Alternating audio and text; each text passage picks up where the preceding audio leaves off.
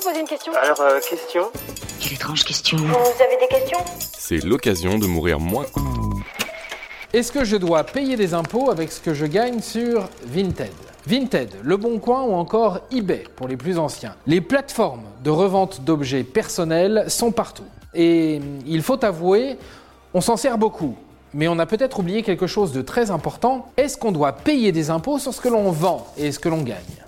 Explication. Si vous avez un compte Vinted ou Le Bon Coin, vous avez peut-être reçu un petit message de la part des impôts. Un petit message qui dit Voici le montant de vos revenus générés sur Vinted. Et juste à côté, un chiffre. 200, 300, 500, 1000 balles. Et peut-être même plus pour certains. 12 balles pour vous, 12 balles pour vous, 24 balles. Quel gâchis pour des gens comme vous. Et là, deux questions se posent immédiatement. Premièrement, bah, comment est-ce qu'ils sont au courant? Et deuxièmement, combien ça va me coûter encore cette histoire? Comment ils sont au courant? Bah, c'est les impôts. Ils savent tout. Mais s'ils savent, c'est pas parce qu'ils ont des espions, c'est juste que Vinted et Le Bon Coin sont des petites balances. Mais il faut pas leur en vouloir, ils appliquent simplement la loi. Plus précisément l'article 242 bis du Code général des impôts, en vigueur depuis le 31 décembre 2018. Les plateformes sont tenues de donner les infos suivantes. Le nombre de transactions, le montant, les coordonnées bancaires.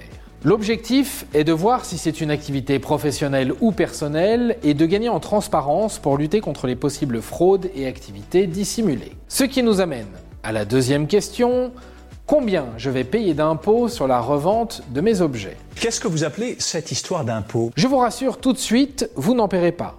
Ou alors, c'est que vous vendez vraiment beaucoup, beaucoup, beaucoup de trucs. Pour voir apparaître cette fameuse ligne sur votre déclaration d'impôt, il faut répondre à l'un des deux critères suivants. Soit avoir vendu plus de 20 objets dans l'année, soit en avoir vendu pour plus de 3000 euros. Si vous n'avez fait ni l'un ni l'autre, alors pas de traces de Vinted ou du Bon Coin sur votre déclaration de revenus. Et du coup, on paie à partir de combien? L'impôt sur le droit de vivre, ça ne vous dit rien? L'administration fiscale, c'est l'autre nom des impôts, commencera à vous prendre des thunes à partir de 5000 euros de recettes. À partir de ce montant, c'est 19% de taxes qu'il faudra régler. Donc, petit calcul rapide, si vous vendez pour 5000 euros, vous devez payer 950 euros d'impôts. Mais oui, car il y a un mais, les objets et toutes les ventes ne sont pas logés à la même enseigne. Il y a des exonérations faites pour certains produits comme les voitures, l'électroménager ou encore les gros meubles.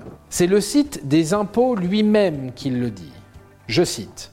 Si vous vendez des biens que vous ne souhaitez plus conserver, par exemple une poussette, votre collection de disques de jazz ou votre ancien téléviseur, etc., et que ces ventes ont un caractère occasionnel et sont réalisées dans le cadre de la gestion de votre patrimoine privé, il ne s'agit pas d'une activité professionnelle. En gros, si vous n'en faites pas votre métier, vous ne serez pas imposable. Sinon, il y a toujours des petits malins qui préfèrent régler en espèces, mais sur ça, je ne vous dirai rien de plus.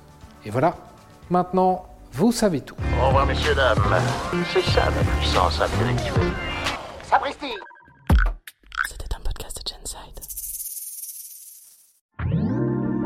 Attends, avant de partir, j'ai juste un truc à te dire. Viens découvrir notre podcast Sexo, la question Q. Deux minutes pour tout savoir sur la sexualité féminine.